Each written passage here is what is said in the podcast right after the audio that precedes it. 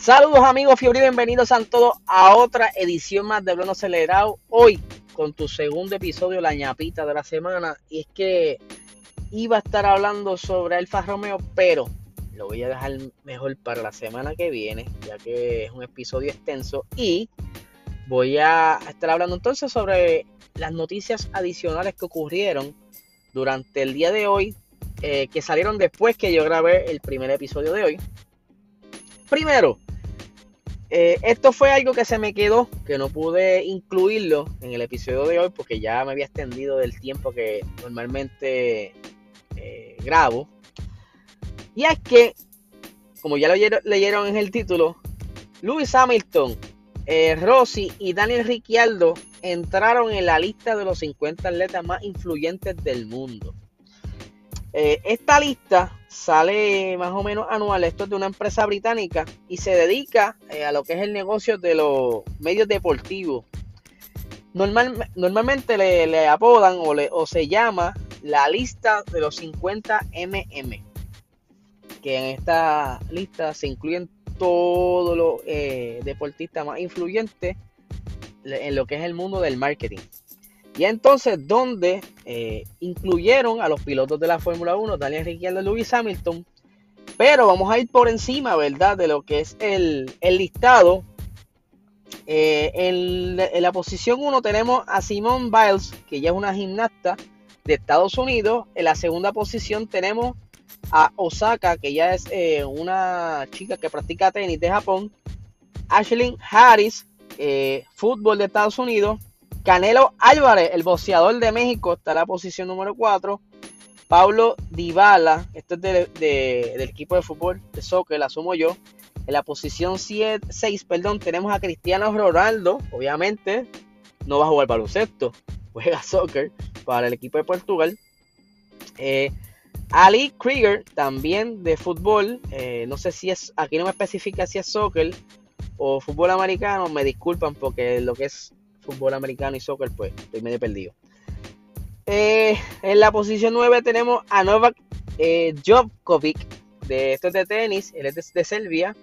Alex Morgan de fútbol de Estados Unidos. Hardik Pandya, él juega cricket en India. Leonel Messi, la posición 12, eh, fútbol Argentina.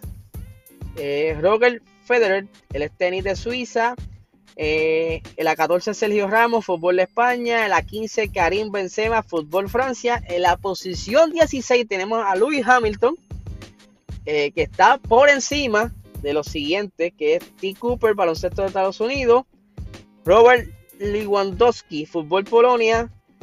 Grigor Dimitrov, tenis. Nia Houston, eh, skateboarding de Estados Unidos. Serena Williams, tenis. Eh, Karen baloncesto de Estados Unidos. Killian eh, así que se dice, no sé, de fútbol, asumo que es soccer. LeBron James, está Luis Hamilton por encima de LeBron James y por ahí sigue bajando la lista, ¿verdad? Llegamos a la 29. Valentino Rossi, obviamente MotoGP, ya sabe que él anunció su retiro eh, hace poco. Eh, y él está por encima de Neymar y Stephen Curry. Eh, Steven Curry baloncesto y Neymar fútbol soccer. Y en la posición número 32, ¿verdad? Porque no va a ir sobre los 50, son un montón. Está Daniel Ricciardo, obviamente de la Fórmula 1. Eh, algo bien interesante, esto tiene que ver mucho con lo que es eh, el, engagement que tienen estas personas en sus redes sociales, cómo se mantienen activos, sus posts, eh, cómo es la persona, ¿verdad? Cómo interactúan, si están activos, todo eso tiene que ver, lo toma en consideración para entrar en esta lista. Algo curioso, ¿verdad? Que quería compartirle en el episodio de esta mañana, pero me tomó mucho tiempo el otro tema que estaba trabajando. Pero ahora vamos para otro tema bien interesante y es que ya el equipo Williams eh, ficha a Alex Albon, o sea, le da contrato. Eh, eso quiere decir entonces que Red Bull tuvo que soltar al muchacho, sacarlo de, su contrato para entonces que le diera la oportunidad de, entrar a este equipo. Él estará sustituyendo a George Russell. Eh, y ya se confirma que estará de compañero de eh, Nicola Latifi, que en un momento dado también se estuvo escuchando que quizás iba a ser sustituido por algún otro piloto, pero pues ya se confirmó. Al momento estaba tratando de leer si había alguna algo que especificara el tiempo que iba a estar eh, en la el, el, contrato de cuánto tiempo iba a ser, pero no lo he visto. Quizás en otro artículo muestren cuánto tiempo va a estar, pero yo me imagino que será un contrato maybe de dos años, ya que Williams es un equipo que está en desarrollo y quieren quizás que lo acompañen. Si lo hacen de un año, pues está bien tricky eso. Pero por aquí tenemos la, las expresiones de Alex Albon que dice, estoy muy emocionado y con ganas de volver a un asiento de carreras de la Fórmula 1. Cuando te pasas un año fuera de la Fórmula 1, nunca es seguro que vayas a volver. Así que voy a estar extremadamente agradecido a Red Bull y a Williams por creer en mí y ayudarme en mi viaje de vuelta a la parrilla. También ha sido genial ver todo el progreso que Williams ha hecho como equipo este año y espero ayudarles a continuar este viaje en el 2022. Ustedes saben que los que salen de la Fórmula 1, regresar es bien difícil. ¿Quién le puede decir? Nico Hulkenberg, que lamentablemente no ha conseguido un asiento, ya casi dos años lleva fuera de la Fórmula 1. Eh, él era uno de los que estaba legislando ese asiento, pero lamentablemente optaron por una persona más joven, y quizás con más futuro, que se puede moldear, que se puede, que todavía puede seguir mejorando. Y ustedes saben que Albon, a pesar de que pues, a final de la temporada que estuvo con Red Bull, no estuvo dando muy buenos números, pero cuando comenzó, pues se ve que es un muchacho bueno y que obviamente ese problema que tuvo con la presión del equipo de que le estaba exigiendo cada vez más y más, pues obviamente fue parte de que estuviera quizás desenfocado y fallando eh, en su tiempo en, la, en, Red Bull.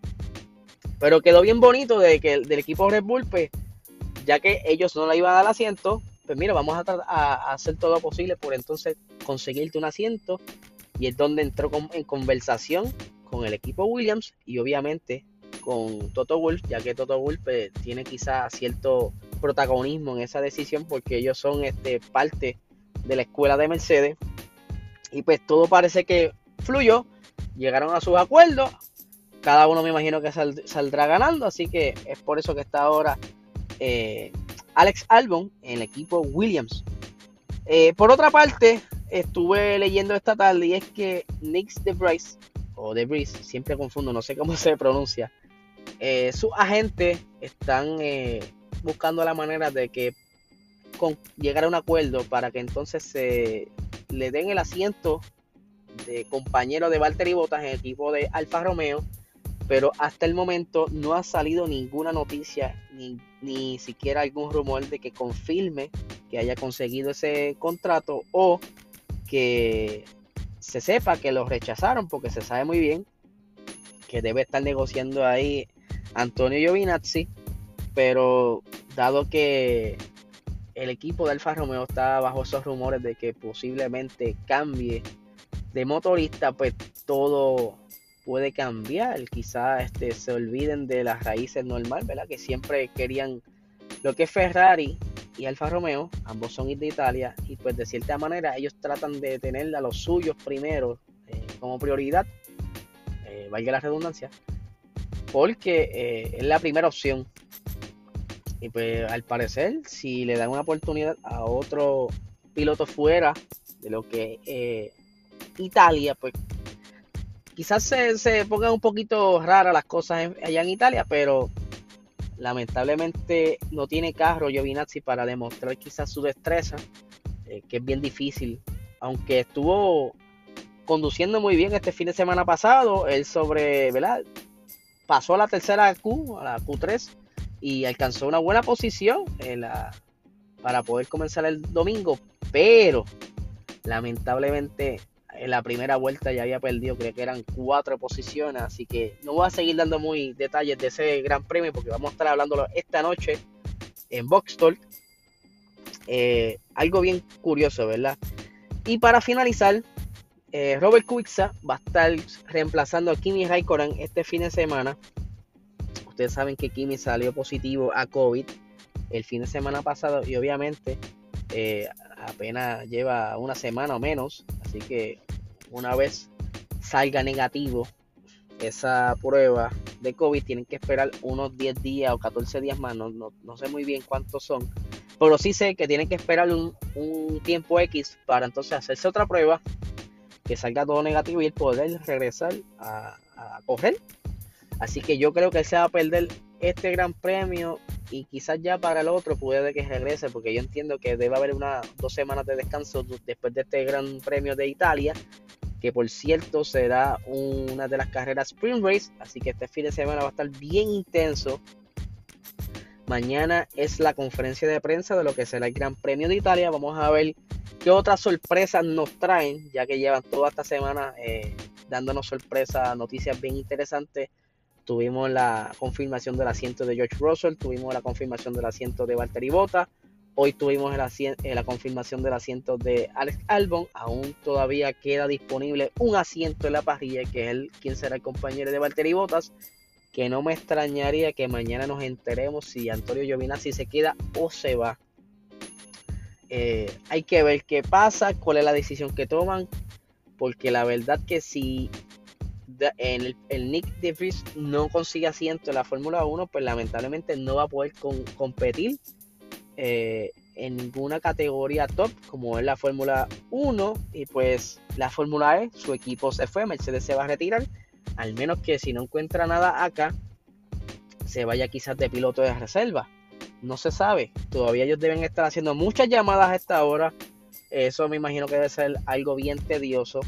Eso de estar este, negociando, buscando la manera de convencer, vender al muchacho a un equipo, imagino que tienen que ver muchas, muchos números, muchas métricas, quizás eh, tratar de persuadir con un auspicio, no me quiero imaginar eso, no quiero estar en esa posición. Así que nada, mi gente, esta es la ñapita de esta semana. La semana que viene voy a ya estoy afinando los últimos detalles porque voy a estar hablando de la historia de Alfa Romeo, ya que es una historia bastante interesante eh, es uno de los equipos más viejos de la mano de Ferrari. Eh, le voy a dar un poquito, un detallito.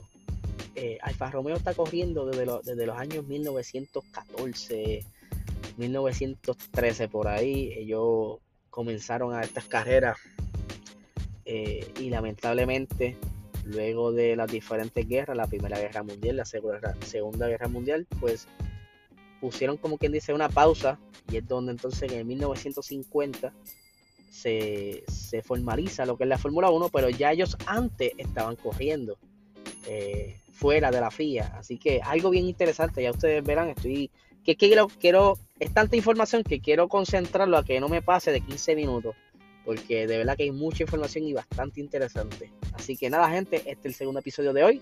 Recuerden vernos esta noche en Boxstore a las 8 y media de la noche. Tenemos un invitado especial. Y nada, que tengan buenas tardes.